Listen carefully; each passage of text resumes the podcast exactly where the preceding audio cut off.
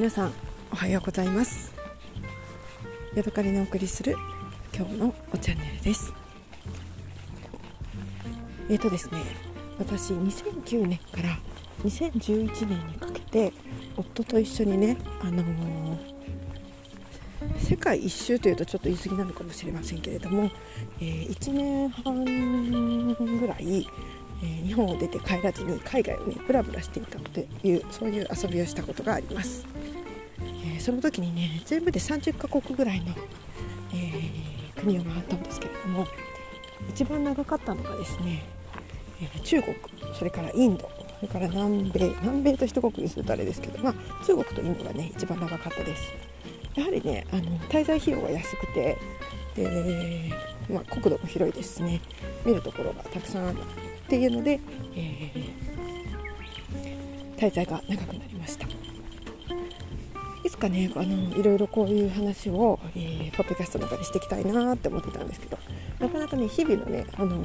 お話をすることがほぼほぼになってしまってなかなかねあのまとめて話すっていうことができていないので今日はねなんか海外のね面白かったエピソードっていうのをね話したいと思います。ただねたくさんありすぎて あれなんですけれども。そうですね、えー、この前ねアロスコンウェボの話をしました。え、ー、とフライドポテトとそれからお米の上に卵、ね、ちょっと揚げ焼き状態の卵ですね。それからあとサルサソース。トマトと玉ねぎと。うんきゅうりは入ってたのかな。ちょっと思い出したまあ、トマトと玉ねぎみたいなのをねあえたものが乗っかっててサラダ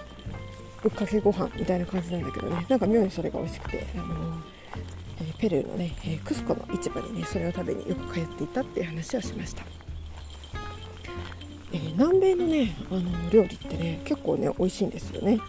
特にねやっぱり今は結構話題にな話題というかあの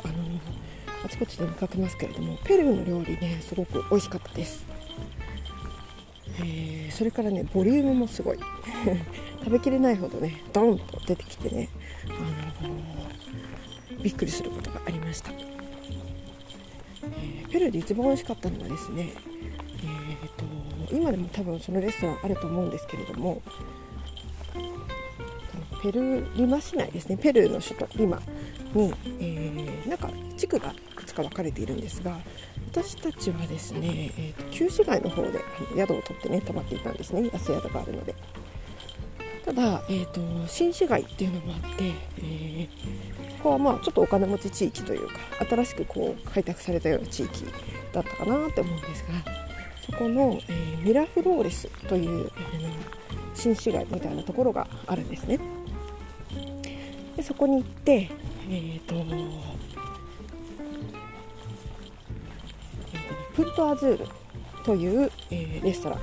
がね有名で、えー、一緒にね宿で泊まっていた女性と私たち夫婦3人でねご飯を食べに行きました。で着いてみたらねまだ行列ができてるんですよね、えー、レストランの近くで私たちは何十分かね小1時間ぐらいかな、あのー、塀のね、まあたりで、あのー、腰掛けてブラブラブラブラ待っていました、えー、青い屋根のね、えーなんか青い屋根と白い壁の綺麗なねレストランで、えー、見た目もねすごくなんかあのおしゃれな感じでね良い感じでした、え、そこで食べたものがねうんと一番ね印象に残ってるのはセビッチェかな、えセビッチェというのはねあの生のお魚を酢でマリネしたものというと一番イメージしやすいかなと思います。白身魚とかうん貝とかもあったのかな。あとイカとかねそういうのをあのマリネして、えー、それを、甘いお芋とかそれから、えー、とトウモロコシとか揚げたお芋とかそれからイカのフライとかねカラマリフライとかと一緒にこうお皿にねいろんなあの料理されたものがドンと持ってきてうん、カルパッチョ的なお刺身的なそんな感じでね食べられる料理です。食感も違うのであの食べて面白いし、えー、何しろねそのねアロスアロスじゃないわセビッチ自体ねその魚の和え物自体がねすごくね美味しいんですよねまあ、日本人にもこう馴染みやすい味というかそしてね、えー、そこのレストランはどうだったか忘れたんですけれども他のあのセビッチレストランに行くとまずねそのねセビッチのあえあえた汁というんですかねマリネ液、え、出てきたその汁をねまずちっちゃなショットグラスにね入れて出してもらえるんですよまずそれを飲みながらセビッチが来るのを待つみたいなね。そんな食前酒的な感じでねマリネ液をねこうグイッといっぱい飲むっていうねそんなレストランもあってねそれはそれでねすごく面白かったです。でそこのね、あのー、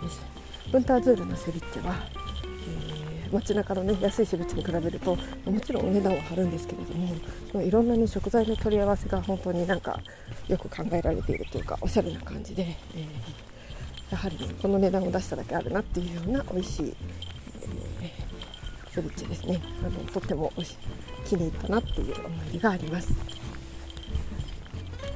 他に何食べたかな？んかねパスタとかも食べたんだけどまあとにかくそのねやっぱりセビッチェがね、うん、いいレストランで食べるとまたより美味しいんだなってことが分かったっていうのがすごくね印象に残っているところですね。その他のねえっ、ー、とリマで、うん、食べた美味しかったものはですね、えー今にはね中華街があるんですけれどもそこでねあの日本のね和菓子というか、ね、餅をね売ってるところがあったんですよ。で私がお餅関係が好きだということはねもうお話しした通りなんですけれどもえっ、ー、とね何ていうのかなあの大福大福みたいなのとか牛皮みたいなものとかそれから多分なんていうカステラ生地にお餅が挟まったやつとかもあったのかな？お餅というか牛皮的なものですね。挟まったのもあったような気がするし、もうとにかくねそれがね20円とか30円とかでね1つ買えてで、ね、それをね箱にぎっしり詰めてね宿に持って帰って、夫と一緒にね美味しいねって言って食べたのがねすごく いい思い出ですね。あと他に今で何食べたかな？うん、やっぱりねセビッチェが美味しいのでねいろんなところに行ってねセビッチェをねよく食べたんですよね。あとねすごくあのー、